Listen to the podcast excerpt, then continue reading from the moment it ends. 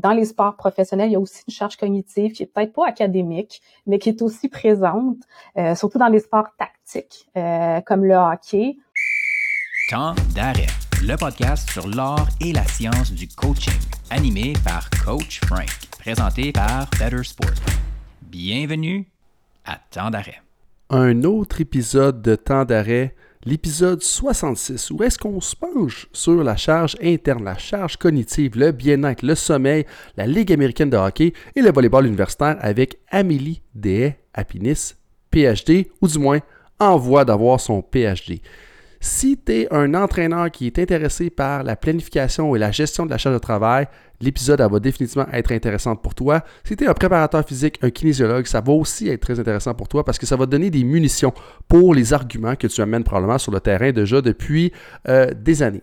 Mais avant d'aller dans le détail de l'épisode, j'ai une petite demande pour vous. Puis je sais que j'en fais pas souvent, c'est la première fois, mais s'il vous plaît, écoutez-moi. Euh, en bout de ligne, si vous aimez tant d'arrêt, et que vous gagnez à écouter nos invités, ben, prenez peut-être une minute pour ouvrir votre application de podcast et laisser une review de 5 étoiles à propos de temps d'arrêt parce que ça nous aide beaucoup à pouvoir propager la bonne nouvelle et ça va aussi contribuer à la pérennité de temps d'arrêt. Donc, je vous remercie d'avance pour ceux-là qui vont prendre le temps de faire. Euh, ça va assez loin là, comme euh, petite intervention.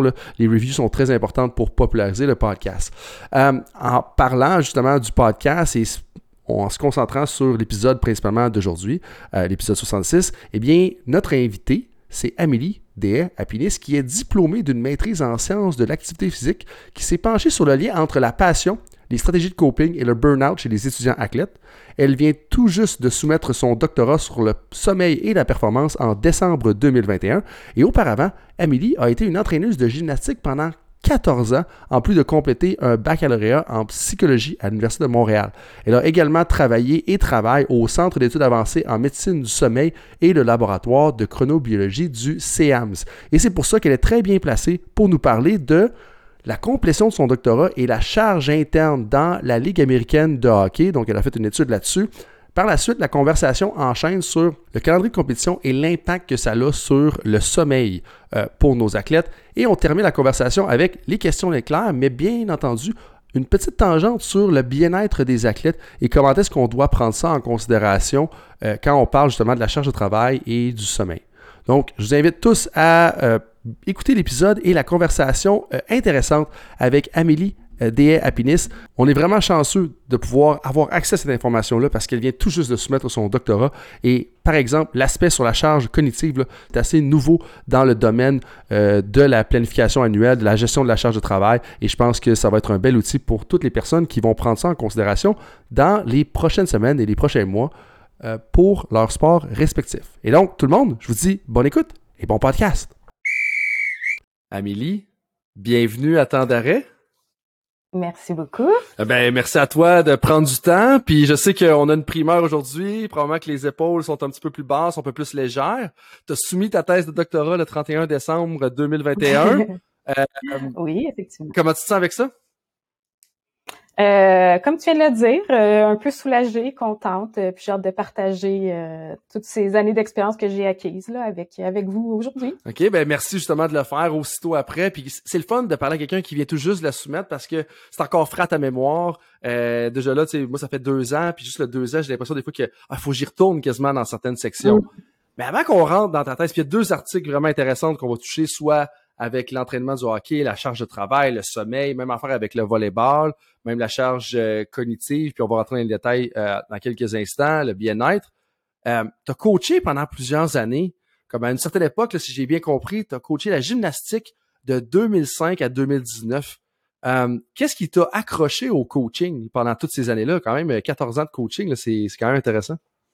Ben d'abord, j'adore la gymnastique. J'ai été gymnaste avant de, de, commencer le coaching, donc ça a toujours été une, une passion pour moi. Euh, puis après, quand j'ai commencé le coaching, ben moi j'ai adoré le côté euh, animation euh, aussi. Donc j'ai toujours travaillé avec des, des, plus jeunes, soit des jeunes ou des adolescents, parce que j'aimais ce côté animation, puis aussi le côté pour redonner aux autres. J'avais envie un peu de partager ma passion, puis de donner envie à ces jeunes-là de bouger, puis de les accrocher aussi là à une passion, à un sport, euh, à l'envie de bouger, quoi. C'est tellement comme, tu sais, l'impact que le sport a eu sur nos vies, c'est fou. Puis comme tu dis, partager la passion, comme j'en parlais justement avec quelqu'un il y a quelques jours, mais c'est ça a tellement un impact positif sur nous le sport. Puis tu sais là, tu as fait un doctorat. Comme est-ce que tu aurais fait un doctorat si ça n'avait pas été de la gymnastique? Probablement pas. je, je pense qu'aussi le sport nous donne un peu euh, ça, ça, ça, nous aide à, gérer nos vies, je pense, puis à persévérer dans plusieurs situations. Puis je pense que c'est plein d'outils qui sont excellents pour justement poursuivre euh, aux études supérieures. puis, euh... ben juste la discipline de travail, tu sais, comme euh, on, s'entend, oui, c'est du travail intellectuel de compléter un doctorat, mais en même temps, comme c'est de la rigueur, c'est de se lever à 5 heures ou à 6 heures ou de se coucher tard, dépendamment de ton style de sommeil. On pourra rentrer là-dedans plus tard pour justement l'écrire sa thèse, hein, parce qu'il faut les écrire nos, nos, nos 100 quelques pages et tout ça. Mais là, justement, dans ton background t'as coaché pendant plusieurs années. Euh, t'es passé de la psychologie à la kinésiologie, à la médecine du sommeil, euh, du baccalauréat au doctorat. Comme qu'est-ce qui t'intriguait dans tout ça? Parce que pour partir du, bac là en psychologie, si j'ai bien compris, ensuite j'ai enseigné dans une maîtrise puis le doctorat, comme il devait y avoir quelque chose qui t'intriguait dans la performance sportive. Euh, oui, tout à fait, mais il y a quand même un petit peu un fil conducteur dans mon cheminement. Euh, dans le fond, euh, après mon baccalauréat en psychologie, euh, c'est une discipline qui m'avait toujours beaucoup intéressée, euh, mais sachant que je ne voulais pas être psychologue en tant que telle. puis donc après, je me suis inscrite au à mineur en kinésiologie. Puis c'est là que j'ai découvert que on pouvait avoir accès à la psychologie sportive via le département de kinésiologie, ce qui m'avait jamais touché l'esprit. Donc, c'est pour ça que j'ai juste fait la mineure. Finalement, plutôt que faire le baccalauréat, je me suis tout de suite inscrite à la maîtrise. Je me suis trouvée directeur de recherche. Je me suis inscrite à la maîtrise en psychologie sportive.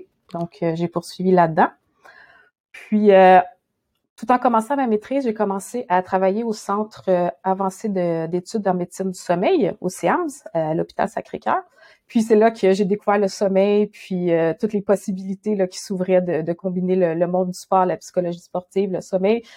Donc, au niveau du doctorat, ben, j'ai combiné tout ça pour en faire un beau projet de, recherche. Ben oui, c'est justement ce qui est super intéressant, mettons, de l'article que je lisais hier, d'ailleurs, c'est que tu as vraiment combiné la psychologie et la kinésiologie. Puis c'est un peu ça, c'est l'art et la science du coaching. Y a, tu sais, un coach, là, font tellement intégrer de différentes disciplines là-dedans. Puis je trouve ça cool de voir que tu as comme intégré un peu tes, tes différents champs d'expertise pour ça.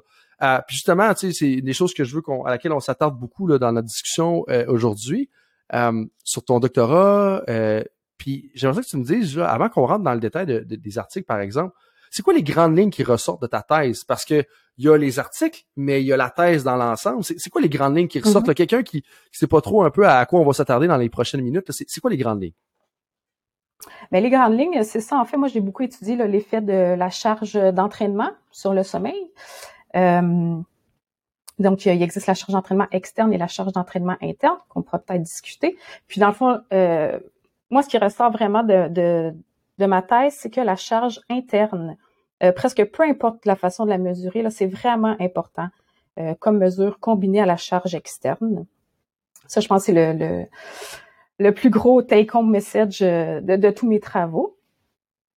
J'ai aussi beaucoup travaillé sur le sommeil post-compétition. Et euh, donc, ça aussi, euh, il y a beaucoup de facteurs contextuels ou inhérents à l'athlète qui peuvent perturber le, sommeil post-compétition. Donc, ça aussi, ça va être important euh, pour les entraîneurs et les préparateurs mentaux physiques de prendre ça en considération dans les préparations d'entraînement. OK. Fait, que deux grandes lignes, si je retiens bien. Donc, prendre en considération l'effet de la charge interne, puis ensuite de ça, l'impact que le sommeil post-compétition ou l'impact que les compétitions ont sur le sommeil et l'impact que ça a par, par la suite sur les entraînements. Commençons par le premier morceau. Certains des auditeurs sont au courant, certains le sont peut-être pas. On va quand même prendre le temps de faire nos devoirs juste pour être sûr. Hein, les définitions, puis les, termes, c'est important qu'on s'entende, qu'on parle exactement de la même chose. Brièvement, charge de travail interne, charge de travail externe, qu'est-ce que tu veux dire par là? Les charges de travail externe, c'est dans le fond le travail euh, absolu que l'athlète fait. Donc, euh, ça peut être la distance euh, parcourue pendant un entraînement, ça peut être le nombre de charges levées, euh, donc, c'est vraiment le, travail que l'athlète a fait. Ça, c'est ce que souvent les gens maintenant vont mesurer aussi avec des capteurs, le GPS ou les capteurs inertiels qui sont de plus en plus populaires. C'est euh, cette charge-là qu'on va calculer. Donc, c'est tout simplement le travail que l'athlète a effectué. Puis ensuite de ça, justement, du côté interne? Quand on parle de la charge interne, mais là, c'est les plus les adaptations psychophysiologiques euh, qui sont associées à la charge externe. Donc, c'est la façon de l'athlète de s'adapter à la charge euh, d'entraînement externe. Puis qu'est-ce que tu veux dire par le psychophysiologique? Donc, s'adapter à la charge, c'est-tu la réaction de stress? C'est-tu euh, qu'est-ce que tu veux dire par là? Euh, ben, c'est tout ça. c'est que dans le fond, pour une charge d'entraînement prescrite, chaque athlète peut vivre cette expérience-là de façon différente. Hein, que ce soit pour des raisons euh, contextuelles. par exemple, aujourd'hui, on s'entraîne, il fait très chaud. Donc, peut-être qu'on va trouver la charge d'entraînement que l'entraîneur nous a donnée plus difficile parce qu'il fait très chaud ou parce que justement, on a mal dormi la veille. Euh, puis ça peut être aussi pour des facteurs euh, inhérents, comme par exemple, euh, ben, cette semaine, j'ai une très mauvaise nutrition, j'ai un niveau de stress très élevé. Donc, encore une fois, la charge interne, externe qui est donnée par l'entraîneur, souvent qui est prescrite par l'entraîneur ou les préparateurs physiques, ben, je vais réagir différemment à cette charge-là. OK. Puis comment tu l'as suivi? Parce que je sais que tu as suivi des athlètes pendant plusieurs années, mais comme euh, ben, pendant plusieurs semaines ou plusieurs compétitions, du moins pendant peut-être même pendant plusieurs années à travers ta thèse. Mais comment tu l'as suivi justement la charge de travail interne? Parce que là, on entend charge de travail externe, on parle des GPS, on parle de mesurer la distance, les minutes d'entraînement, le nombre de sauts, peu importe. Mais là, le, côté interne, des fois, ça devient, ça peut être difficile de, le suivre. Comment tu l'as suivi dans ta thèse? Euh, ben, on a utilisé deux approches différentes parce que on avait deux, groupes d'athlètes différents. Euh, première façon qu'on l'a suivi avec les athlètes professionnels de hockey, on a fait une mesure de bien-être qu'on appelle. Euh, c'est des mesures qui sont qui sont souvent utilisées. Donc, dans le fond, l'athlète va répondre sur une échelle qui est souvent de 1 à 10 euh, à des questions, par exemple, euh, sa sensation de repos en ce moment, euh, la qualité de sa nutrition, son niveau de stress, son niveau de douleur. nous, c'est les paramètres qu'on a utilisés. Il y en a qui vont ajouter la qualité de sommeil à ça, la fatigue qui peut être ajoutée aussi. Puis après, avec ce que l'athlète a répondu, mais on fait un score composite qui nous indique, dans le fond, sur le bien-être de l'athlète. OK, puis mais ce score-là, il est d'origine subjective. Puis là, dans le fond, ce que tu me disais en introduction, ou du moins quand tu parlais des grands lignes de ta c'est que ça peut être vraiment important de prendre cet indicateur-là de charge de travail interne qui est subjectif. Mais, mm-hmm. mais pour toi, c'est un peu, ben, pas paradoxal, c'est pas le bon terme ici, mais en même temps, comme la charge de travail externe, on est sûr, c'est exactement ce qu'il a fait. Pourquoi c'est particulièrement important de prendre la mesure subjective de la charge de travail interne? Mais comme je disais tantôt, chaque personne peut, euh, pour une même charge externe, chaque personne peut la vivre différemment. Euh, pour des facteurs, comme je disais, contextuels ou inhérents, là, soit j'ai un niveau de stress très élevé, donc mon entraînement va être plus difficile. Euh, il y a aussi euh, des gens qui répondent très peu à une charge d'entraînement, alors qu'il y a des gens qui répondent très fortement à cette même charge d'entraînement. Donc, entre les individus, là, il y a des différences de réponse super importantes. Euh, c'est aussi important parce qu'il y a des études qui ont montré que la charge d'entraînement qui est prescrite par euh, l'entraîneur est souvent perçue plus difficilement par les athlètes que ce que l'entraîneur pensait. Donc, euh, pour ça aussi, c'est important parce que là, il semble avoir un décalage entre ce que l'entraîneur et les préparateurs physiques prescrivent aux athlètes, puisque les athlètes perçoivent comme difficulté. Donc, c'est important de prendre en considération la charge interne pour, je pense, prendre fait de ces décalages. Ah, c'est intéressant ce que tu dis que, mm. dans le fond, si on se donne un niveau, ben, généralement, les athlètes, mettons que on dit que c'est à 7 sur 10, l'entraînement qu'on va donner, la plupart du temps, ils vont dire, OK, go, c'est du 8 ou c'est du 9 sur 10 que moi, j'ai perçu par rapport à ça. Donc, les, les, entraîneurs ont tout le temps un petit peu tendance, ou les kinésiologues ont tout le temps tendance à pousser un petit peu plus les athlètes que ce qu'ils avaient l'intention de le faire, ou du moins dans la perception. Pourquoi c'est particulièrement important, comme justement, de regarder la charge de travail interne, puis ça peut être quoi les implications pour l'entraîneur, comme justement de faire ça? Ce que je veux dire par implication, c'est là, l'entraîneur fait la charge de travail interne, qu'est-ce qu'il fait avec ça par la suite, lui? Ben, moi, ce que la, partie que j'ai étudiée, en fait, c'était euh, cet, effet-là de la charge interne et externe sur le sommeil. Donc, euh, nous, on s'est rendu compte que euh, la charge interne avait un effet important sur le sommeil. et pourquoi c'est important de savoir ça? Ben parce que le sommeil, c'est l'outil de récupération probablement le plus important et accessible aux athlètes. Donc, de suivre cette charge d'entraînement-là peut aussi nous dire comment l'athlète s'adapte euh, à la charge d'entraînement qu'on lui donne.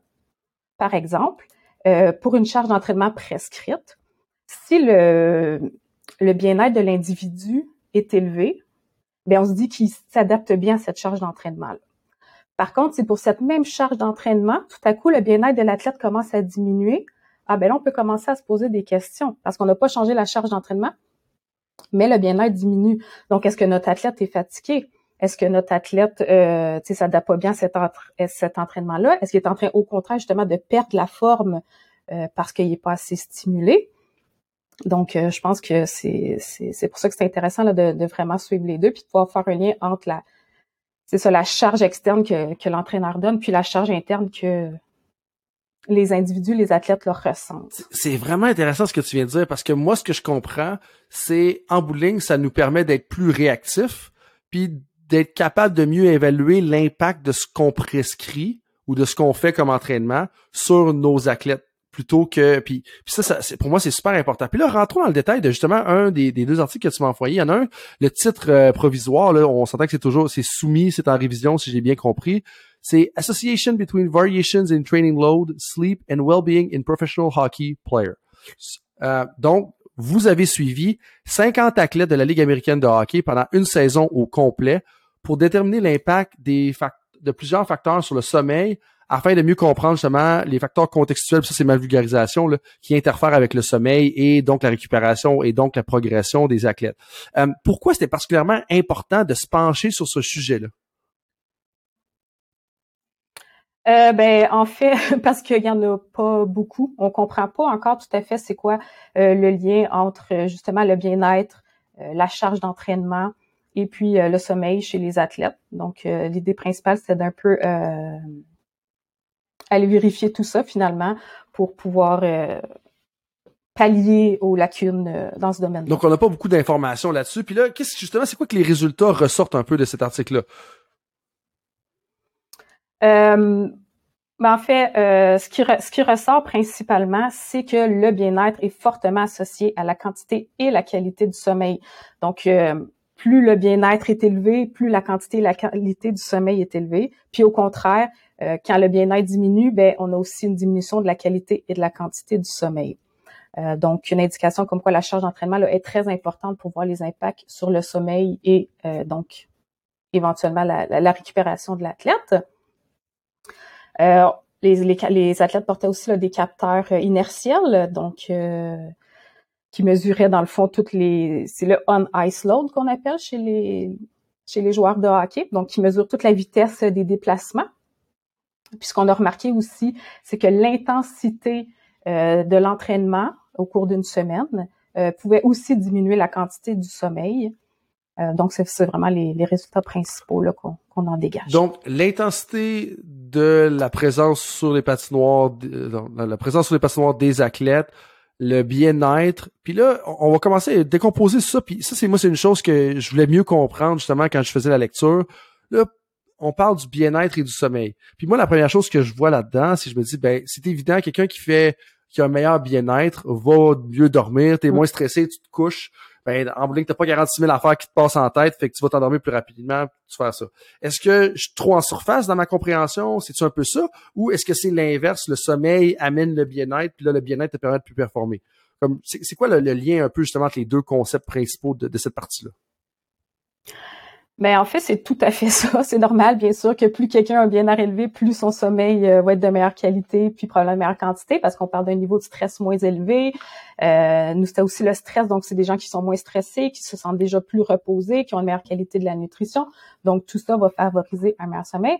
Puis, effectivement, comme tu viens de mentionner, euh, l'un n'est pas indépendant de l'autre. Euh, donc, si le bien-être influe la qualité et la quantité du sommeil, mais le sommeil influe aussi par la suite le bien-être. Donc, c'est pas une relation à sens unique, euh, c'est vraiment, dans le fond, une boucle rétroactive entre le sommeil et le bien-être. Ben, certains vont dire une boucle rétroactive. Moi, je me permettrais de dire que c'est potentiellement un cercle vicieux.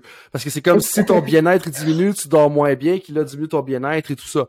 Puis là, est-ce que tu dis, c'est-tu parce que dans le milieu, exemple, de la Ligue américaine de hockey, euh, on s'attarde pas assez au bien-être? C'est-tu parce qu'il faut justement mieux s'attarder au sommeil? C'est-tu parce qu'on considère pas justement l'impact de la charge de travail sur ces deux choses-là?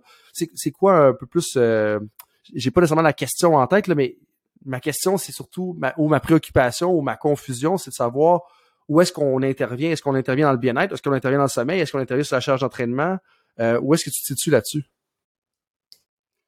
Mais ben, c'est pour ça que c'est bien de suivre les deux charges, parce que comme ça, ça nous donne le potentiel euh, de pouvoir agir sur n'importe laquelle de ces composantes-là, parce que comme on vient de dire, elles sont toutes reliées entre elles. C'est pas euh, nous on a surtout étudié l'effet de la charge d'entraînement et du bien-être sur le sommeil, mais le sommeil a par la suite un effet sur la charge d'entraînement. Donc de suivre tout ça, je pense que ça nous donne euh, un meilleur portrait de de l'adaptation de, de l'athlète. Euh, puis, ouais. est-ce qu'il y avait des moments, justement, parce que là, justement, dans l'article, il y avait quelques éléments qui ressortaient. Est-ce qu'il y avait des moments où il y avait des choses qui sont importantes à prendre en considération pour les entraîneurs? Parce que si je comprends bien, comme c'est pas tous les matchs, pas toutes les compétitions, pas tous les déplacements qui ont le même impact sur justement le bien-être et le sommeil de l'athlète. Euh, effectivement, mais c'est deux composantes un peu différentes là, euh, de l'article ici, parce qu'on a fait, dans le fond, on a suivi des athlètes pendant toute une session, puis il y avait une partie euh, pour laquelle on faisait la charge d'entraînement euh, à la semaine. Donc, on calculait la charge d'entraînement à la semaine. Puis après, on a vérifié euh, quels éléments, dans le fond contextuel, après un match, pouvaient perturber le sommeil. Qu'est-ce que tu dis par élément contextuel? ben, par exemple, nous, on a regardé si les déplacements pouvaient affecter le sommeil, le fait de jouer à domicile ou à l'extérieur, le fait de jouer euh, un match euh, le soir ou le jour et euh, le, justement l'intensité de la charge d'entraînement aussi. Donc, si tout ça pouvait jouer sur le sommeil. OK, puis c'est justement, est-ce que ça joue sur le sommeil dans ce que tu as sorti comme données? oui, ben ça, ça a été pour ce qui est des matchs là en soirée. Ça, ça a été démontré maintes et maintes fois que ça perturbe la quantité puis la qualité du sommeil généralement, euh, c'est parce que les athlètes vont se coucher plus tard après un match en soirée, ce qui fait tout son sens. Euh, ça peut être pour plusieurs raisons. Euh, tout d'abord, ça peut être parce que souvent, on les soumet à des gros éclairages, soit dans des stades, dans des arénas. puis, ça va, dans le fond, je sais que vous avez déjà parlé du, sommeil dans le podcast, ça, je sais pas si vous avez parlé de ça, mais ça va retarder le rythme circadien. Hein? Donc, on sécrète la mélatonine le soir pour s'endormir. Mais là, le fait d'être exposé à des grosses lumières intenses, des gens qui crient, des encouragements, là, notre, notre rythme circadien là, il est complètement repoussé. Donc, l'endormissement vient peut-être moins facilement après un match de soir. Euh, il y a aussi le fait euh, que les athlètes ont souvent une routine post-compétition donc, euh, si cette routine-là a lieu après un match de jour, tu sais, qui va terminer euh, en fin d'après-midi, versus un match qui va finir à 22 heures le soir, mais c'est sûr que si on fait notre routine post-match à 22 heures le soir, euh, on a besoin de notre bain de glace, on a besoin de, de notre moment de récupération, mais là, encore une fois, on va aller décaler l'heure à l'heure du coucher. Donc, mais ben, je reviens justement à ma carrière. Je me, je me rappelle encore comment est-ce que l'impact d'un match à une heure pour avoir joué au football universitaire, pour ceux qui sont pas courants aussi pour toi de ton côté, mais un match à une heure ou un match à sept heures, c'était pas la même réalité sur qu'est-ce qui se passait par la suite. T'as ce qui se passe après le match, mais t'as aussi comme à quel à quelle heure tu vas te coucher, euh, la soirée se termine peut-être un peu plus tard quand tu as ça. Puis on joue un match par semaine, fait que c'est différent. C'est au milieu universitaire, c'est différent que dans la Ligue américaine de hockey. Le mardi soir, les gens sont un peu plus tranquilles. Mais bref, la routine de sommeil est complètement différente. Puis tu, vas prendre un bon souper aussi quand tu joues un match à une heure, tu vas mm. prendre un bon souper avec ta famille, puis après ça, donc la récupération n'est pas la même, même au niveau nutritionnel. Puis là, tu as fait allusion au fait qu'on a eu justement une conversation sur le sommeil avec Jonathan Charret, qu'on a approfondi plus dans l'épisode 58 pour ceux-là que ça intéresse. Mais comme il y a des aspects justement tout à fait intéressants que tu soulèves. Puis là, tu amènes un point important parce que ce que j'aime faire toujours en préparation des, euh, des podcasts, c'est d'en parler avec un entraîneur ou avec un professionnel, soit un kinésiologue, un psychologue, pour justement voir qu'est-ce qui les intéresserait. Puis je parlais justement avec un kinésiologue de la région de la Montérégie, on le salue, mais on ne le nommera pas pour des raisons de confidentialité. Mais euh, euh, justement, on parlait comment est-ce que justement, j'ai partagé un petit peu juste la conclusion de l'article. Puis on disait comme ah ben probablement que la routine de retour au calme suite aux entraînements, suite aux, suite aux compétitions en fait le soir est très importante. Mais est-ce qu'il y a des choses particulières qui sont sorties ou euh, qu'est-ce que tu aurais à dire aux gens qui s'attardent à dire OK, qu'est-ce qu'on fait là, pour les retours au calme? Parce qu'à un moment donné, on, ne peut pas contrôler les athlètes. Euh, est-ce qu'on devrait juste changer l'horaire de pratique? Puis on se posait, moi puis, puis mon collègue, on se posait beaucoup de questions par rapport à, ce sujet-là là, par, quand on s'écrivait hier. Mais effectivement, nous, on n'a pas regardé là, en tant que tel euh, les pratiques post-match. Mais il y a beaucoup de choses qui ressortent puis qu'on peut faire. Euh, une des choses qui arrive souvent après les matchs, c'est les déplacements. Hein? Donc souvent, euh, que ce soit nous, on a utilisé une équipe professionnelle qui, eux, souvent, dès que le match termine, le partent, puis des fois pour des très longs trajets. Et même chose pour les équipes universitaires, malgré que ce soit euh, provincial, les matchs, euh, quand même, de finir un match à 10 heures, de préparer, sortir du match et là revenir à Montréal, même si c'était juste à Sherbrooke, on parle d'un deux heures de route, euh, c'est quand même difficile pour les pour les athlètes. Donc il y a ça, gérer au maximum les déplacements de ces athlètes-là. Euh, donc, leur offrir, dans le fond, diminuer le stress des déplacements. Ça peut être quelque chose d'intéressant. C'est s'assurer qu'ils ont un transport de retour qui est à l'heure, qui est fiable, euh, qui est confortable. Donc, on va aller diminuer le stress de ces déplacements-là. Euh, le faire le plus tôt possible pour que les, athlètes soient le plus tôt possible à la maison. Et si c'est possible, ne pas du tout faire de déplacement post-match, mais bon, en, pratique, c'est rarement possible. Ben, jusqu'à un certain point, tu dis ça, puis là, ça me fait penser, puis j'avais pas pensé en, lisant l'article, mais avec ton commentaire, ça me fait penser, tu sais, traditionnellement, on va voyager comme ben, personnellement, moi, ce que j'ai vécu comme athlète et comme entraîneur, c'est on va voyager la veille d'un match, on va bien dormir la veille d'un match dans une nouvelle place. Mais là, avec ce que tu viens de dire, est-ce qu'on serait pas mieux si on a le même budget de déplacement? Est-ce qu'on serait mieux de se déplacer la veille, de dormir à l'hôtel la veille, ou on serait mieux de se déplacer la journée même, un peu plus tôt, question de se délier les jambes avant le match, puis justement de coucher le soir même, puis d'avoir un transport de jour justement le lendemain? Je dis ça comme ça parce que là, il y a un autre point que tu parles justement dans la revue littérature de ton article qui est le first night effect.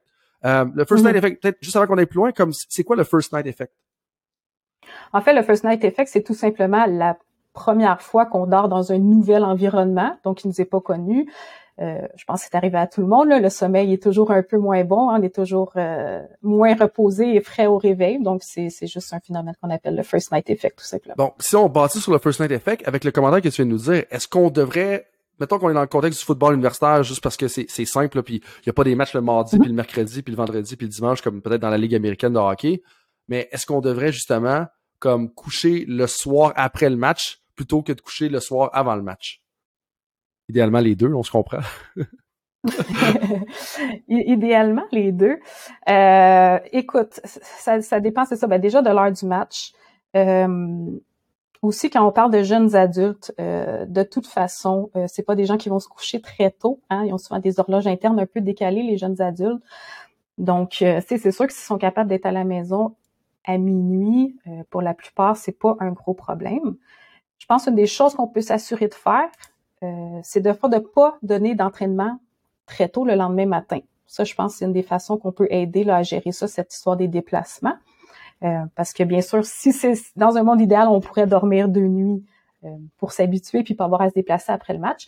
Mais sinon, il y a d'autres techniques qui peuvent être utilisées comme ça d'éviter les entraînements tôt le lendemain matin d'un match, de laisser les athlètes euh, récupérer de, de, tout ça. Puis juste pour qu'on on, s'entende sur ce que tu veux dire par très tôt, parce que ça c'est un très tôt, c'est un terme relatif. Tu peux parler à un fermier de un fermier de ma ville natale de Saint-Georges-de-Beauce, très tôt pour lui, ça va être comme 4h30, 5h. On parle à certaines personnes ou certains étudiants universitaires, certains athlètes professionnels, très tôt, ça peut être 10h, 11h.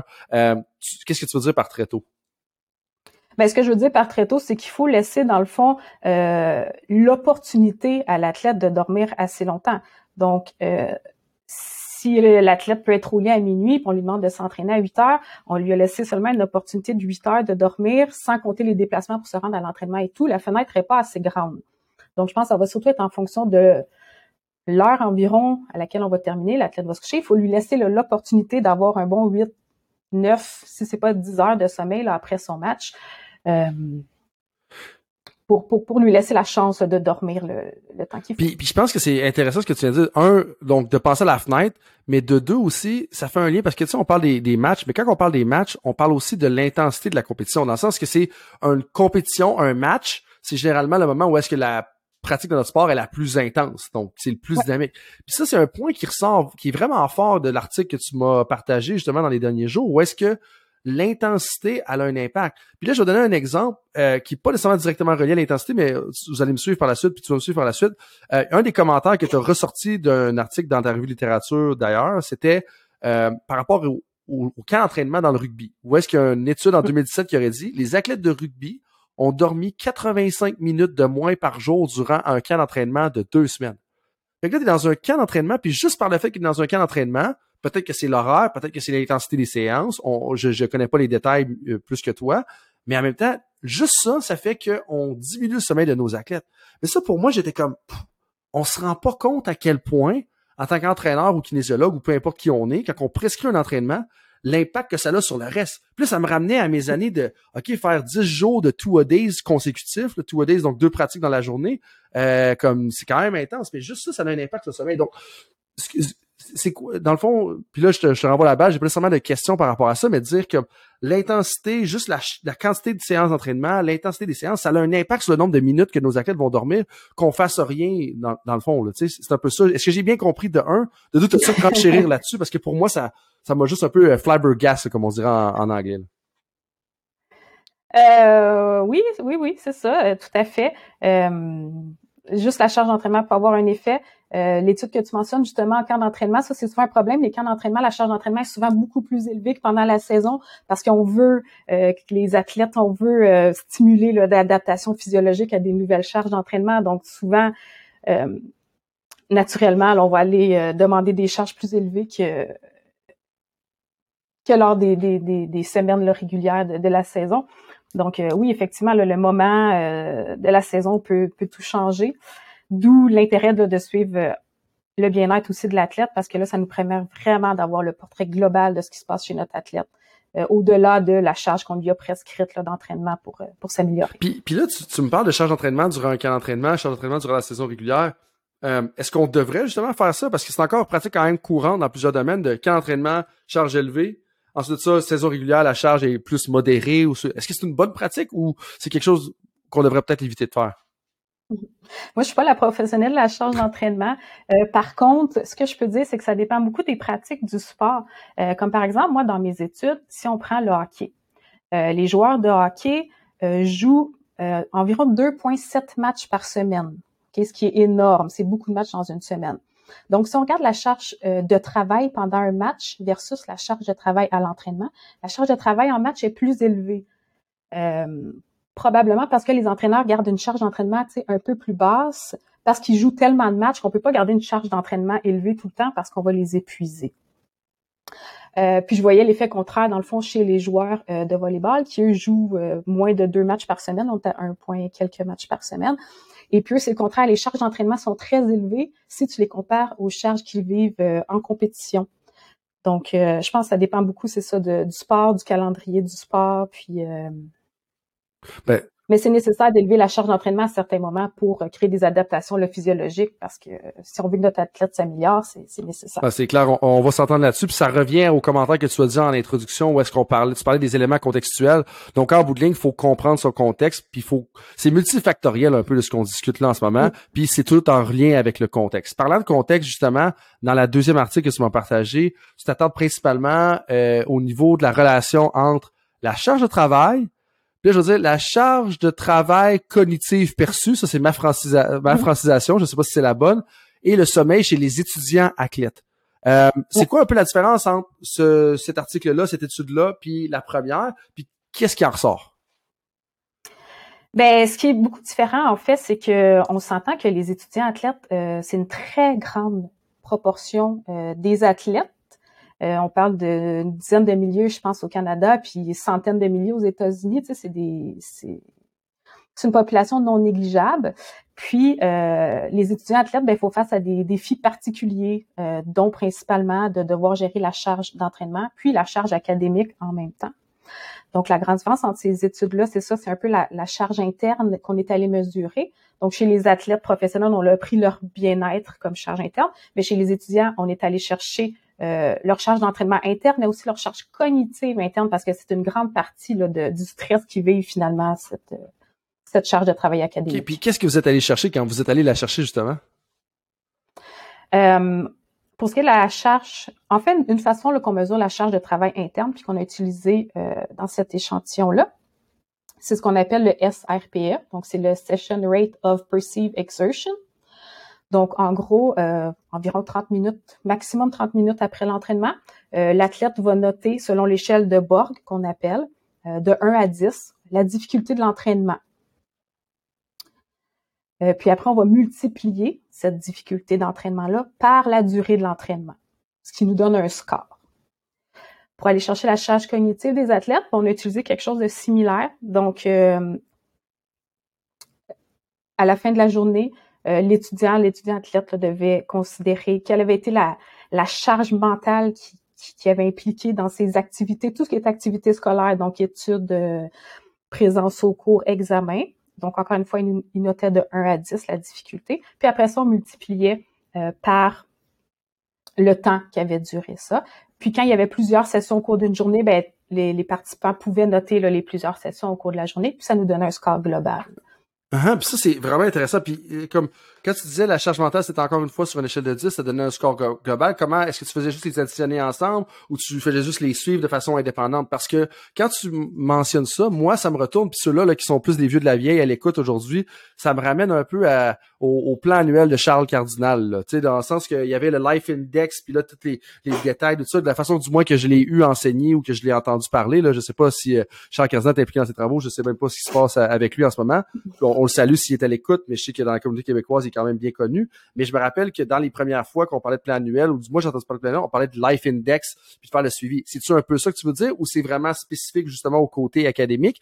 Puis là, mon autre question après ça, est-ce qu'on pourrait transposer ça, ou est-ce qu'on devrait transposer ça justement à nos athlètes professionnels ou nos athlètes d'équipe nationale qui sont pas dans le contexte scolaire, la charge cognitive? Je te lance plusieurs perches, je te laisse aller où est-ce que tu veux aller. ben c'est ça. Nous d'abord, euh, le suivi de la charge cognitive, c'était pas dans le but d'une planification là, c'était vraiment dans le but d'un suivi. Donc nous, on les a suivis ces étudiants athlètes là pendant euh, trois mois, euh, pendant la, session compétitive, là, juste avant les les matchs de pour la coupe. Je me souviens le nom m'échappe là au volleyball, mais bref. Donc oui, c'était pas en prévision de la d'être utilisé là c'était vrai puis c'est vraiment exploratoire parce que je peux en nommer je pense deux études là qui ont fait un peu ce travail là euh, auprès des étudiants athlètes. Donc c'est vraiment d'aller voir c'est quoi l'effet de la charge d'entraînement euh, de cognitive pardon sur le sommeil de ces athlètes là puis c'était quoi l'effet justement? Euh, ben, en fait, il y a un très grand effet de la charge cognitive sur le sommeil des étudiants athlètes. En fait, euh, quand on a fait un modèle statistique avec la charge d'entraînement interne, la charge cognitive et la charge externe, donc c'est vraiment la charge euh, cognitive perçue, comme on disait, qui va avoir un effet très influençable sur le sommeil. Puis pour en revenir à la deuxième partie de la question, comment on peut appliquer ça dans les autres sports comme professionnels? effectivement, euh, dans les sports professionnels, il y a aussi une charge cognitive qui est peut-être pas académique, mais qui est aussi présente, euh, surtout dans les sports tactiques, euh, comme le hockey. il y a aussi pendant un match, on va avoir l'opposition de l'adversaire, qu'on voit pas vraiment dans les entraînements.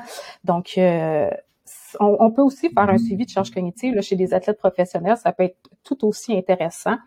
Euh, que chez des étudiants athlètes, effectivement, c'est une bonne charge de mesure interne. Puis moi, tu dis ça, puis OK, oui, il y a la charge cognitive pour le côté tactique des choses, puis je pense à, mettons, certains sports comme le basketball, puis le football, puis le rugby, tu peux avoir quand même des cahiers de jeu, je veux pas forcément basketball, puis football, tu peux avoir des cahiers de jeu quand même assez intenses, là, dans la quantité de jeu de, de rentrée de touche de si on est au basketball, de couverture défensive si on est au football. Euh, ça peut être quand même assez lourd, tu sais, je me rappelle des, des rapports de dépistage, là, des, pour la, la francisation de report qu'on avait des fois, puis m'ont dit qu'il en avait de l'information là. Mais est-ce que dans la charge cognitive, pour, admettons, euh, on parle d'un athlète, un entraîneur justement de la Ligue américaine de hockey, peu importe où, on lui dit, OK, euh, la charge cognitive de ton gardien de but, ça devrait-tu inclure justement même la charge de travail à la maison, parce que charge de travail à la maison, je parle pas de passer de balai ici, mais je veux dire, mm. l'athlète qui a trois enfants, puis l'athlète qui n'a pas, l'athlète qui est célibataire, puis qu'il n'y a pas de conjointe, l'autre qui est conjointe, justement, trois enfants, deux maisons, euh, puis bric-à-brac, la charge cognitive n'est pas la même. Est-ce que ça devrait être inclus là-dedans ou c'est vraiment comme un peu plus spécifique justement au sport, comme tu viens juste de mentionner? Mais les études qui l'ont fait, c'était vraiment plus spécifique euh, au sport. Mais effectivement, je veux dire, l'athlète est influencé par tous les aspects de sa vie, pas juste le sport. C'est une façon que je vois que ça pourrait être fait, c'est euh, dans un score de bien-être, pourquoi pas mettre une partie de charge cognitive euh, qui pourrait être intégrée dans un sport plus global de bien-être qui va mesurer la charge cognitive, le stress. Euh. Puis tout ça chez un athlète, je pense que ça pourrait être super intéressant. Ben, ok, ben, c'est juste une piste que je lance comme ça parce que je me dis, il y a tellement, c'est intéressant parce que là, une petite bulle là-dedans. Je parlais justement avec un, ergothérapeute il y a quelques mois là d'ailleurs, puis il mentionnait comment est-ce que tu sais des fois on, oublie que le travail, si on parle d'un étudiant athlète qui peut-être travaille durant l'été et où a à faire différents déplacements, ben tu sais, si la personne, on a deux athlètes qui font la même charge de travail, mais qui d'un dans sa vie de tous les jours, il va monter les escaliers à outrance, ben le même entraînement de squat, le même entraînement de volleyball va pas avoir le même impact ou sa récupération ne sera pas la même que la personne qui a un job de bureau puis qu'à la fin de semaine il, y a rien. Je sais pas si tu me suis un petit peu dans ma nuance là-dedans. Puis ça, ça m'amène à penser que c'est là que je reviens à ton point initial. Le côté subjectif, ça nous permet de faire la mhm. différence entre les individus. Puis c'est une des choses que tu mentionnais. Oui, exactement, tout à fait. Puis nous, dans nos deux études, ce qu'on a montré, c'est vraiment que c'est la charge interne qui était le plus intéressant à suivre pour justement voir les, les adaptations de l'individu à la charge d'entraînement. Tout à fait, ouais. Puis ça, c'est intéressant. Puis j'admire vraiment le sujet que tu as choisi parce que d'étudier donc la, charge de travail, c'est vraiment, c'est vraiment important un élément qui est important à gérer, à planifier, à, à s'attarder. C'est pas toujours bien fait. Puis tu vas voir un peu le lien que je veux faire avec ça, mais, mais je t'admets, puis bravo pour avoir, avoir, essayé de faire quelque chose d'original. Parce que des fois, comme oui, pour avoir un doctorat, faut que tu repousses la science, faut que tu sortes un, faut que tu fasses une contribution, il faut que tu amènes des connaissances qui n'étaient pas connues mais il y a moyen de le faire de façon originale, puis il y a moyen de le faire de façon un peu moins originale. Puis moi, je classe clairement ce que tu as fait dans le côté original, parce que sommeil, charge de travail, bien-être, comme moi, j'avais pas vu ça ailleurs avant, là, puis même pas quelque chose de nécessairement proche. Puis j'aimerais ça t'entendre dire, tu sais, puis là, j'ai encore j'ai un entraîneur, exemple, qui en 2019 me parlait de ça, puis il me dit, tu sais, là, tu vas me dire que de prendre la charge de travail interne après un entraînement, là, ça change quelque chose. Tu vas me dire ça, là, toi. Qu'est-ce que ça change en bowling que je parle de la charge de travail interne, que je demande, il disait pas dans ces mots-là, mais il disait, je vais demander de me donner des scores en sortant de la patinoire, de me donner un score sur une échelle de 10. Qu'est-ce que ça va changer sans bowling? Qu'est-ce que tu dirais un peu à ce coach-là? Parce que toi puis moi, là, comme on le sait là, que ça change quelque chose, puis es capable de faire le suivi de ça, puis même si c'est subjectif, ça va avoir un impact. Mais comme, tu sais, qu'est-ce que tu aurais à dire à cet entraîneur-là? Ben, si l'entraîneur me demande qu'est-ce que ça va changer, euh, je dirais tout. euh, parce qu'en fait, nous, on vient de montrer que c'est tellement important de suivre la, la, la, charge. Euh, tu sais, c'est vraiment ça qui, qui donne tout l'effet, euh, ben, du moins nous qu'on a étudié sur le sommeil. Mais après, ce qu'on a montré, c'est que souvent, euh, l'athlète qui rentre dans la boucle mauvais bien-être, mauvais sommeil, mais c'est l'athlète qui va se rendre au niveau de l'épuisement, hein, du overreaching qu'on appelle en anglais. Donc, c'est peut-être d'attraper ces athlètes-là avant qu'il soit trop tard. Euh, ça peut être ça peut être très intéressant.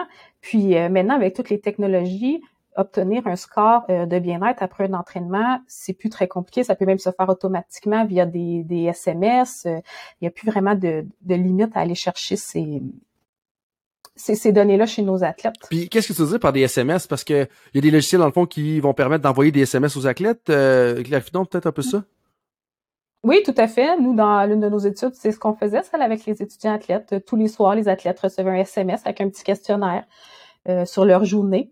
Puis, dans le fond, les athlètes font juste répondre à ce petit questionnaire-là. Puis, une fois qu'ils sont répondus, euh, les, tous les résultats s'en vont dans une base de données, comme un fichier Excel. Puis après, ben, tout ce qui reste à faire, c'est, c'est regarder ce qui se passe. Est-ce qu'il y avait un logiciel? Est-ce qu'il y a une marque qu'on devrait s'attarder pour ce genre de logiciel-là ou... Euh?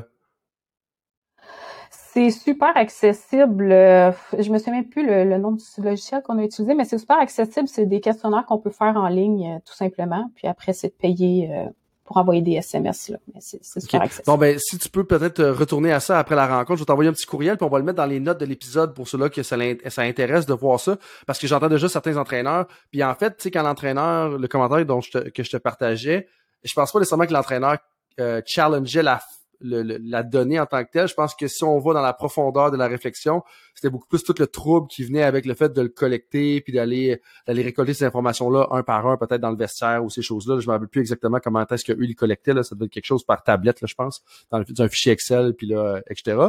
Mais bref, euh, je trouve ça vraiment intéressant parce que puis si c'est envoyé par texto, ben c'est il y a vraiment un automatisme qui s'est fait. C'est juste comme ça s'envoie à 3h30 PM puis c'est tout. Donc, euh, je trouve ça super intéressant. Donc, je vous rappelle. Oui, oui, exactement. donc, je vous rappelle, on est avec Amélie D. Apinis, qui est doctorante, euh, ben, doctorante, ou va terminer, tu vas défendre quand est-ce ta thèse?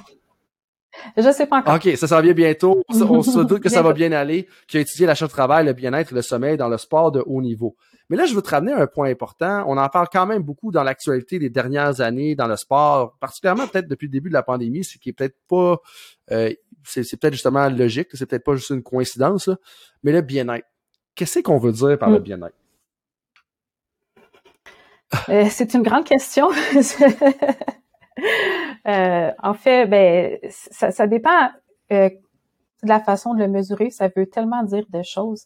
moi, en gros, comment je le vois, le bien-être, c'est comment l'individu on l'a parlé beaucoup euh, de l'adaptation à la charge d'entraînement, c'est dans notre cas ici, mais c'est comment l'individu s'adapte à tout son environnement. Chez les athlètes, on va parler de la, charge d'entraînement, mais chez un autre individu, ça peut être euh, comment l'individu s'adapte à sa vie de famille, comment l'individu s'adapte euh, au travail. Donc, c'est la qualité un peu de vie que la personne ressort dans, dans, tout son environnement. Mais après, c'est la façon de le, mesurer qui peut être euh, qui peut être différente, mais euh, puis, dans le fond, le bien-être, là, on a parlé beaucoup de l'achat de travail interne, l'achat de travail externe. Euh, qu'est-ce que tu veux dire par la, on peut le mesurer de façon différente? Mais par exemple, nous, chez les athlètes, ce qu'on a mesuré, c'était, c'est ça, la sensation de repos, le niveau de stress, le niveau de douleur, tu sais, qui sont peut-être des caractéristiques plus importantes chez un athlète compte tenu des charges d'entraînement. Euh, je pense pas que chez un individu, le niveau de douleur est nécessairement euh, opportun à mesurer. Là. Il peut l'être, mais bon. Euh, mais il y a plusieurs façons, comme je disais, il y en a qui vont prendre la fatigue, il y en a qui vont prendre la qualité du sommeil, l'humeur aussi, qui peut être utilisée comme mesure de bien-être. Donc, c'est c'est vraiment très large. Oui, donc quand même. Puis justement, OK, si on va justement dans cette largeur-là, puis là, on, ramène aux différents contextes. Euh, encore une fois, bon, les deux articles, il y en a un qui est dans le contexte universitaire, l'autre c'est dans le contexte de la Ligue américaine de hockey. Qu'est-ce qui était majeur dans les différences ou qu'est-ce que tu considérais différemment entre les deux contextes au niveau du bien-être? Donc j'imagine que tu peut-être pas, je sais pas si tu as regardé exactement le bien-être dans la deuxième étude, euh, mais mettons que tu as un entraîneur qui regarde le bien-être justement au niveau des athlètes universitaires de volleyball, tu as un, entraîneur qui regarde le bien-être au niveau des athlètes euh, professionnels de hockey. Qu'est-ce que tu regarderais de différent dans ces deux facteurs? Qu'est-ce que tu considérerais de différent? Bien, la charge cognitive principalement, parce qu'on a montré que chez l'étudiant athlète, euh, cet effet-là était tellement important que je pense qu'on va utiliser le bien-être chez des étudiants athlètes. C'est c'est essentiel de prendre ces mesures-là. Euh, nous, c'était pas une charge de bien-être en tant que telle qu'on a pris chez les athlètes, mais ça reste euh, quand même une mesure euh, indirecte de bien-être euh, parce que chaque personne réagit différemment au nombre d'examens, au nombre d'heures de cours. Encore une fois, selon comment lui il perçoit ça. Est-ce que cet examen-là était trop difficile pour lui, trop facile? Donc chaque personne va réagir différemment à la même situation. Euh, puis c'est une méthode, c'est une mesure de bien-être aussi dans le sens que la charge académique, c'est une très grande source de stress euh, chez les étudiants athlètes. Euh, donc de bien gérer cette, source de stress-là, finalement, ça démontre un bien-être plus élevé nécessaire. Ah, ah, puis parlant de gestion de stress, il y a un commentaire, puis moi, ça m'intrigue des fois. Tu sais, on, s'attend beaucoup aux choses qui sont présentes, ou exemple, on fait une intervention, ça a amené tes résultats. Puis des fois, quand tu fais une intervention, puis il n'y a pas de résultat, ça aussi, pour moi, c'est quand même intéressant. Puis je vais donner un exemple. Puis là, je vais citer en anglais, justement, mot pour mot, ce qui est écrit. C'est Finally, no effect was found between mental skills and post-match sleep. Qu'est-ce que ça veut dire, ça? C'est quoi les, les... Puis qu'est-ce que ça veut dire? Je, comprends la phrase anglais, donc il n'y a pas d'effet entre les habiletés mentales et le sommeil post-match. Mais qu'est-ce que ça veut dire, ça? Puis c'est quoi les implications de ce commentaire-là? Pour moi, ça, c'est fascinant. Mais en fait, c'est que dans cette étude-là, euh, il y avait aussi une partie là, qui mesurait, euh, dans le fond, l'effet des, des compétitions euh, sur le sommeil. Puis une chose qu'on a étudiée, c'est les habiletés mentales générales des athlètes si ça avait un effet sur le sommeil post-compétition. Donc, notre hypothèse de base était qu'un athlète qui a des habiletés mentales élevées aurait un sommeil de, de meilleure qualité, quantité après une compétition. Puis là, qu'est-ce qu'on entend par, euh, par euh, habileté mentale? Mais nous, on avait étudié le OMSAT qu'on appelle, euh, pour lequel il y a trois grandes sous-échelles. Donc, on mesure les habiletés de base, comme la capacité d'établir des buts par un athlète. On avait les habiletés psychosomatiques, donc qui est la réaction au stress, par exemple. Puis les habiletés cognitives, qui sont la capacité de, de l'individu à faire de l'imagerie cérébrale, à planifier ses compétitions, euh, donc, on est allé mesurer ça avant l'étude chez les athlètes. Euh, puis ça, ben, on a montré que ça n'avait pas d'effet sur le sommeil. Par contre, euh, ce que je dois ajouter, c'est que dans notre échantillon, les athlètes avaient un niveau très élevé d'habileté mentale, heureusement pour eux. mais ça ne nous a pas permis de vérifier si des athlètes qui ont un niveau d'habileté mentale moins élevé auraient euh, eu, par exemple, plus de difficultés de sommeil après un match. Que, parce que, tu sais, ah, c'est tellement intéressant là, puis j'essaie de le décanter en temps réel, mais le point que je trouve intéressant là-dedans, ça peut dire aussi que une fois que nos athlètes ont atteint un certain threshold, un certain seuil d'habileté mentale, après ça, d'avoir plus d'habileté mentale, si ça peut se quantifier de cette façon-là, là, mais on, se comprend mm. dans, ce qu'on veut dire, ne va pas avoir plus d'impact. Et donc, parce que tu sais, il y a certaines choses, je vais donner un exemple plus facile. Bon, si tu veux te rendre dans la Ligue nationale de football, le fait que tu cours plus vite que les autres, ça va pas garantir que tu vas être un bon athlète, mais il faut quand même que tu cours à un minimum de vitesse. Et donc, si tu veux faire recruter dans la Ligue canadienne de football, dans la NFL, faut que tu aies un seuil de vitesse. Donc, faut que tu cours au moins, probablement, si tu es un receveur ou un demi-défensif, faut probablement que tu cours un, 40 verges en 4.6 secondes et moins. Si tu cours moins que ça, ben t'as peut-être pas franchi le seuil puis tu pourras pas. Mais tu sais, c'est pas cause que tu cours 4-4 que tu vas être le meilleur receveur de tous les temps pour un.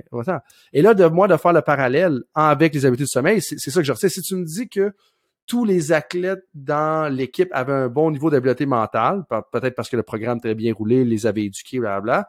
Ils avaient franchi le seuil. Une fois que le seuil est franchi, ça change plus grand-chose pour le sommeil. Est-ce que ça fait du sens un peu ce que je dis? Euh, ça fait du sens. Euh, nous, avec nos résultats, on peut pas euh, supporter. Ça serait quelque chose qui serait super intéressant d'aller voir.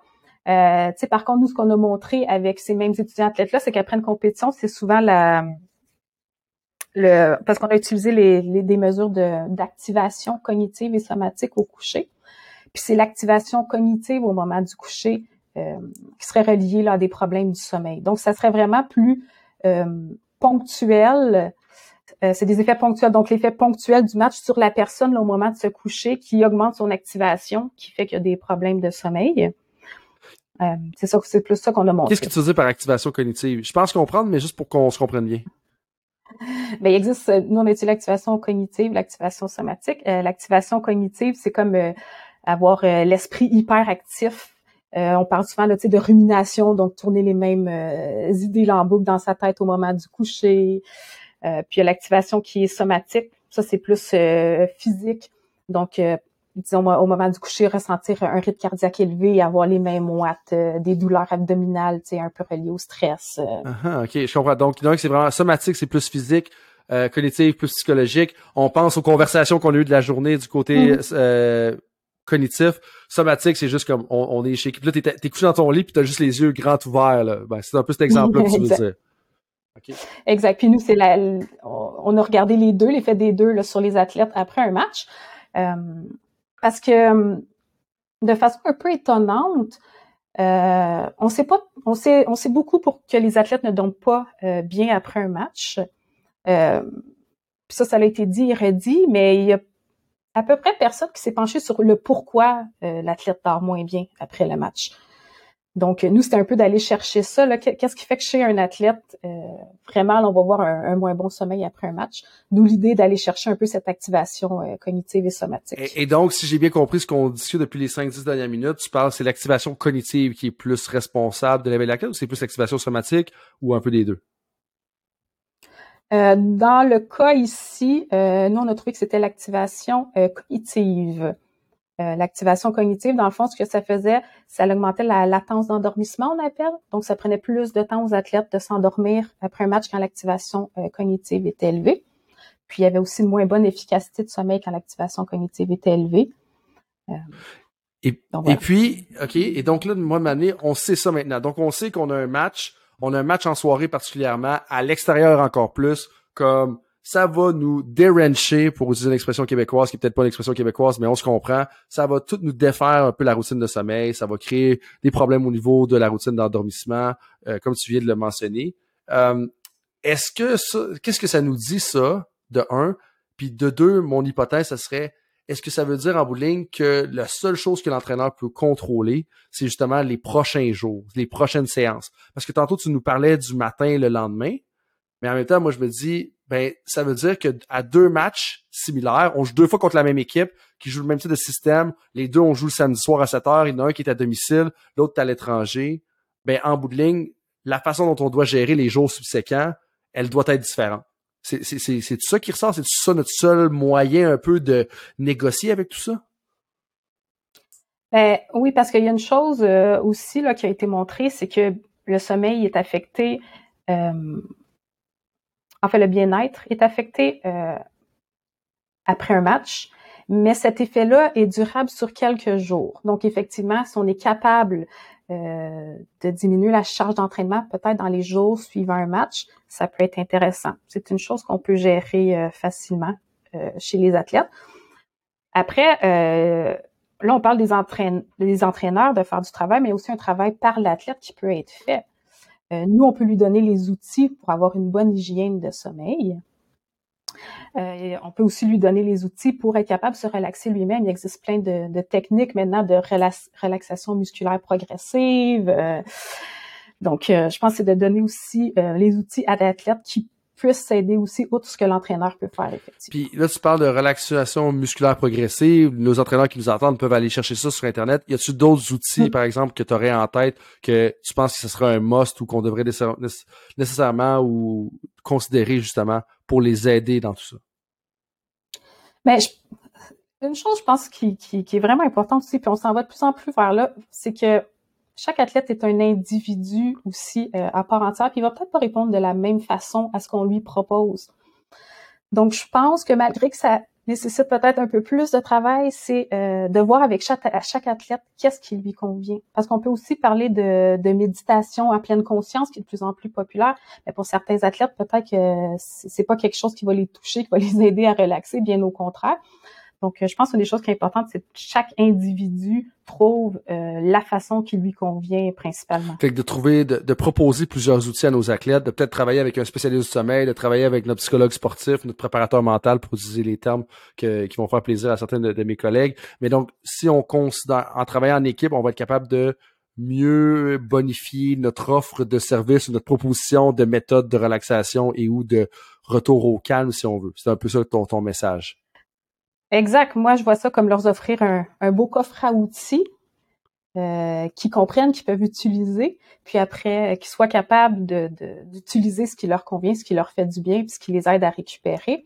Puis le reste, ce qui est la charge d'entraînement, les voyagements, Là, c'est à l'entraîneur euh, de faire sa part du travail, mais je pense que c'est un peu un, un travail d'équipe, quoi. Euh, autant l'athlète que l'entraîneur, les préparateurs physiques doivent s'impliquer là. Ben définitivement. Puis ça, euh, tu sais, je sais pas à quel point tu es conscient de ce qu'on discute depuis le début de temps d'arrêt, mais la co-création, pour moi, c'est tellement quelque chose d'important. Puis quand je parle de co-création, c'est de créer des solutions collaborativement avec les membres de ton équipe, que ce soit le préparateur mental, la nutritionniste, le kinésiologue, l'entraîneur de l'avant-champ, l'entraîneur du champ extérieur, l'entraîneur des lanceurs, l'entraîneur-chef. on se mm. comprend. Oh, excuse-moi, mais on se comprend dans tout ça. Puis, puis moi, c'est vraiment ce que je recherche. Puis je pense que c'est là qu'on peut avoir une solution qui va être idéale et où qu'on va être capable justement d'individualiser la progression ou le développement ou l'encadrement de nos athlètes qui va là leur donner les outils, tu sais. Parce que même là, puis tu sais, j'ouvre une boîte de Pandore, on n'aura peut-être pas le temps de s'attarder à ça, mais il y en a certains dans notre équipe qui vont être en train de consommer des jeux vidéo à, de façon abusive le soir. Il y en a d'autres qu'une fois que la game est terminée, ils vont pas ouvrir Call of Duty, ils vont pas ouvrir NHL, puis ils vont pas jouer à des jeux vidéo. Donc, juste ça, ça fait déjà que c'est différent. Ensuite de ça, quand eux retournent à la maison, juste de par leurs intérêts là, épicuriens, si on veut. Je sais pas si épicurien c'est le bon mot, mais on se comprend un peu là-dedans. Euh, et donc, ça, euh, c'est vraiment intéressant euh, ce que tu ressors, Amélie. Merci de nous le partager. Puis là-dedans, moi, j'aimerais ça, comme avant de rentrer dans les questions éclairs, est-ce qu'il y a un aspect qu'on n'a pas touché, que tu aimerais qu'on touche ou que tu voudrais t'assurer peut-être de répéter, réitérer pour qu'on comprenne bien avant qu'on rentre dans les questions éclairs? ben, je pense qu'on a bien touché. Tu sais, le, le, gros message à retenir, c'est vraiment que si on veut s'assurer d'obtenir un, portrait global de la situation de notre athlète, s'assurer qu'il va bien, s'assurer qu'il s'adapte bien à la charge d'entraînement, c'est de faire un suivi de la charge interne avec la charge externe, qui est aussi tout, à fait intéressante là, pour quantifier la charge de travail que, que l'athlète y met. Mais je pense que dans tous les cas, puis presque peu importe la façon de, de le faire, là, de vraiment ajouter une charge interne, là, ça ajoute vraiment, euh, disons, euh, de, de l'intérêt à suivre des athlètes. Euh, donc voilà, je pense que c'est vraiment le, gros du message. Puis de pas, euh, chez des étudiants athlètes, là, qui est une population athlétique très particulière, je pense qu'on ne peut pas négliger le fait qu'ils sont des étudiants. Euh, même nous, dans notre étude, les, étudiants athlètes passaient environ deux fois plus de temps euh, en travail scolaire qu'en sport. Donc, c'est clairement des étudiants. Donc, je pense pas qu'on peut passer à côté de cette charge-là. Puis, je pense que ça peut être intéressant pour pouvoir, euh, tu sais, par exemple, moduler la charge d'entraînement pendant les sessions d'examen pour leur donner la chance euh, de, de bien s'adapter puis de d'être au meilleur d'eux-mêmes dans, dans tous les domaines. Uh-huh. Puis moi, ça, ça me fait penser à un sport comme le basketball universitaire, où est-ce que, puis j'imagine que le volleyball, l'horaire est quand même similaire, où est-ce qu'on va avoir des matchs qui vont jouer littéralement pendant les examens du début décembre. Mm. Après ça, ton championnat national, puis peut-être même ton championnat provincial, donc avec la OUA ou avec le RSEQ, peu importe. Ton championnat provincial, ton championnat national va peut-être même se jouer durant les intras, euh, durant les examens de mi-session. Donc, euh, c'est quand même important de prendre ça en considération. Puis souvent, par exemple, dans le football universitaire, les examens de mi-session arrivent en même temps que soit la première game des séries éliminatoires ou la dernière game de la saison régulière. Là, tu, sais, tu parles d'un crescendo où est-ce qu'on amène deux affaires qui amènent quand même pas mal de stress.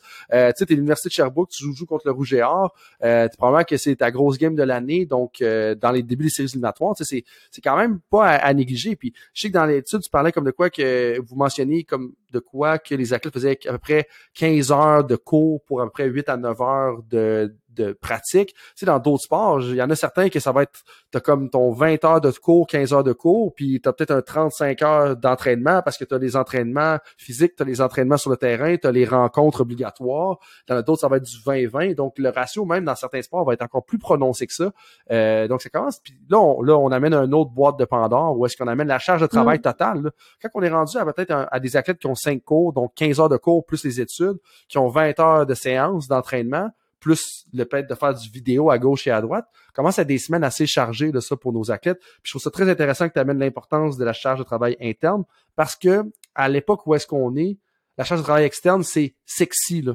Tu sais, comme, c'est, ouais. on a des chiffres sur la distance totale parcourue, puis la moyenne mm. d'accélération, puis c'est cool, tu sais. Mais en bout de ligne, la perception subjective, elle est importante. Puis ça, ça me ramène à un autre étude, puis je finis mon monologue après ça, où est-ce qu'il y avait sorti que quand tu demandais à des athlètes de faire un entraînement physique, tu leur donnais pas de temps de repos. Tu leur disais, hey, recommence ta série quand tu vas te sentir bien pour commencer ta série. Ils finissaient par avoir un temps de repos plus optimal que quand tu leur donnais un temps de repos obligatoire. le subjectif, ça compte puis ça peut être utile. Je sais pas si a quelque chose à renchérir là-dessus, là, mais bref, euh, fin du monologue et de la tangente. pas juste ça compte, ça compte et c'est très important. Ouais, vraiment. Donc, euh, et le, un des, des, points, donc le deuxième point que tu as amené, charge cognitive, donc très important de le prendre en considération. Et le troisième point, le sommeil post-compétition.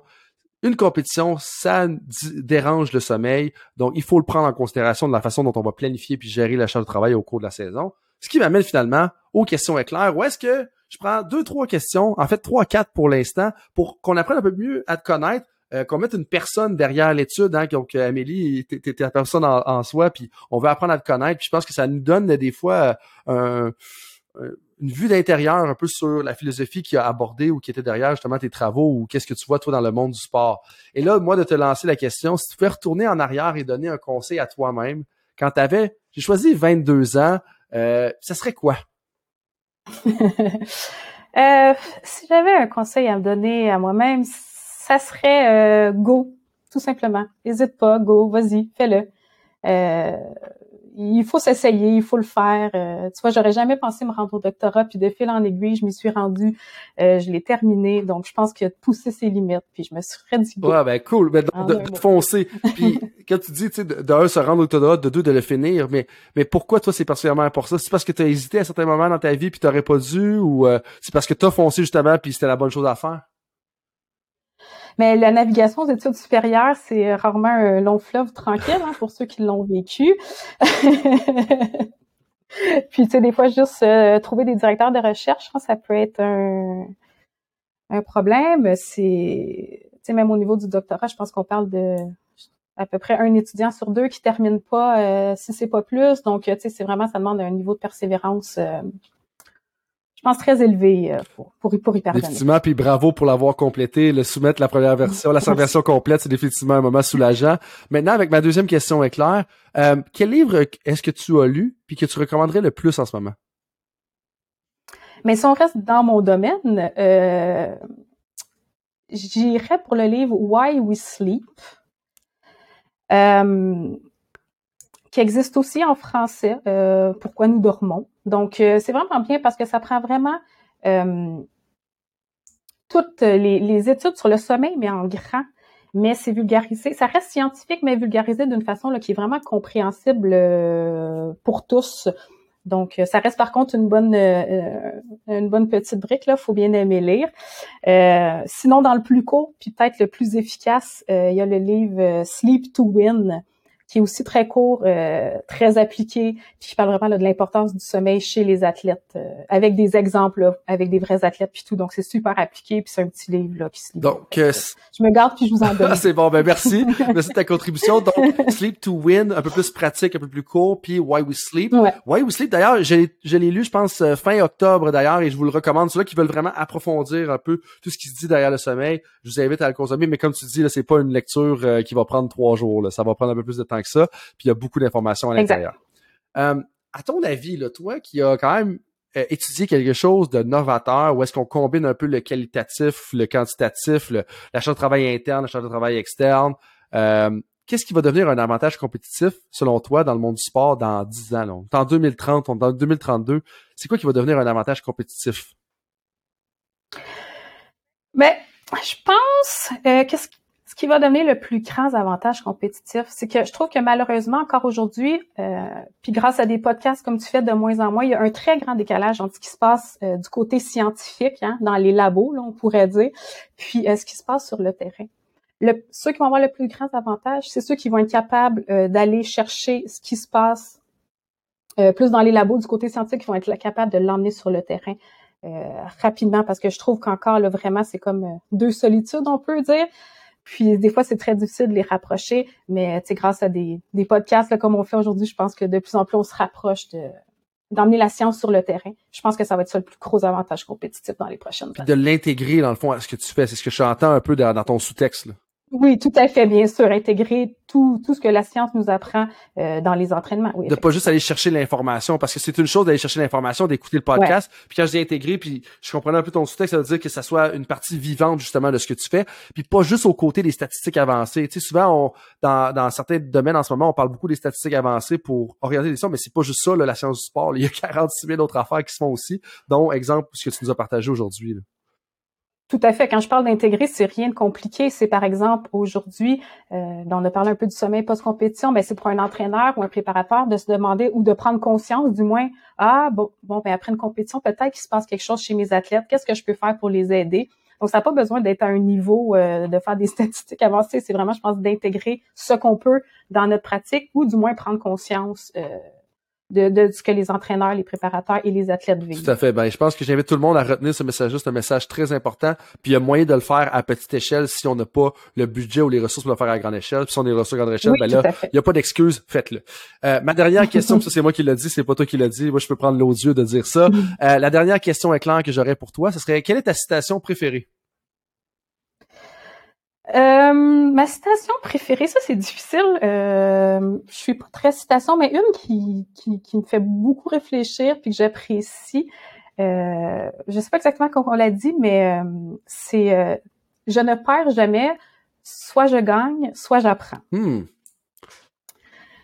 Donc, je pense que ça, ça montre le côté résilient de l'être humain, puis de pas prendre un obstacle comme une défaite, mais au contraire si on rencontre un défi, un obstacle, ben, c'est de le prendre comme une opportunité d'apprendre. Puis quand on réussit, ben tant mieux, on réussit. Puis je pense qu'il faut savoir reconnaître nos réussites, puis, euh, puis se féliciter. Ben, d'apprendre, c'est quoi nos réussites? C'est une forme d'apprentissage parce qu'il faut être capable de les répéter, mm. d'apprendre ce qu'on fait bien, c'est bien. Puis ça fait un lien, puis c'est là la cohérence avec ce que tu nous as mentionné d'ailleurs aujourd'hui, où est-ce que euh, tu parles d'apprendre, mais à plusieurs reprises, tu as mentionné le mot adaptation, là, puis je l'ai sur mon, mon pad justement avant de moi. Puis c'est ça un peu, tu sais, de pouvoir avoir la charge de travail interne, la charge cognitive, de comprendre le principe euh, important par rapport au sommeil post-compétition, ça va nous aider à adapter notre séance d'entraînement et donc à apprendre en temps réel comment est-ce que nos athlètes se comportent et comment est-ce qu'ils réagissent à la charge de travail qu'on leur impose.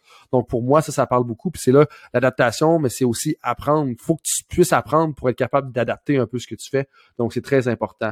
Euh, merci beaucoup d'avoir partagé tout ça, de nous avoir donné quelques primeurs d'ailleurs sur ta thèse qui n'est toujours pas défendue. On te souhaite bonne chance pour la défense de ta thèse. Euh, avant de dire merci aux auditeurs, euh, comment est-ce qu'ils peuvent euh, te rejoindre? Euh, ben, la façon probablement la plus facile, c'est par email. donc, sur mon adresse d'Université de Montréal, c'est amélie.st des à umontréal.ca. Oui, je sais, c'est pas très simple.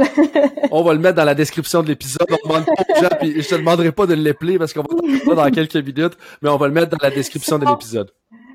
Sinon, il y a aussi LinkedIn. J'ai un compte euh, professionnel ouvert, puis je suis accessible via cette plateforme-là qui est peut-être euh, plus accessible. Super. On cherche Amélie Des Happiness sur LinkedIn. Ça va être peut-être un peu plus simple et un peu plus rapide euh, pour les gens. Donc, merci beaucoup d'avoir partagé ça. Et je te laisse le mot de la fin. peu importe si as un message pour les entraîneurs ou quelque chose, je te laisse le mot de la fin. Mais merci beaucoup, Amélie, d'avoir pris du temps. Merci de venir partager les, les trouvailles un peu de ta thèse de doctorat. Et puis, je te laisse le mot de la fin. Ben, merci beaucoup de, de m'avoir reçu. C'était tout un honneur de pouvoir euh, partager euh, sur quoi j'ai passé de si longues années. Puis, euh, comme mot de la fin, ben, tout simplement, j'espère que, que les entraîneurs, les préparateurs ont trouvé des informations qui, qui pouvaient être utiles pour eux là, dans leur planification de tous les jours, puis d'essayer d'intégrer ça au maximum pour le bien-être des athlètes. Ben, J'en suis certain. Merci Amélie, puis bonne journée tout le monde. Merci. Salut tout le monde, c'est Coach Frank avec un petit rappel pour vous avant que vous partiez pour vos autres projets de la journée, que ce soit une pratique ou un entraînement. Est-ce que vous voudriez recevoir une petite réflexion de ma part par courriel? Est-ce que vous aimeriez ça vous faire challenger dans votre travail? Si oui, bien, la réflexion du coach est pour vous. C'est quoi ça? Eh bien, c'est un petit courriel textuel qui partage les idées, concepts et débats qui animent mon esprit dans les dernières semaines. C'est très court, 250 à 500 mots. Et donc, si vous voulez recevoir ce genre de courriel qui va susciter de la réflexion, eh bien, visitez le drcoachfrank.com dans la section Contact et inscrivez-vous. Sinon, eh bien, je vous dis à la prochaine et merci d'être avec moi dans l'aventure Temps d'arrêt.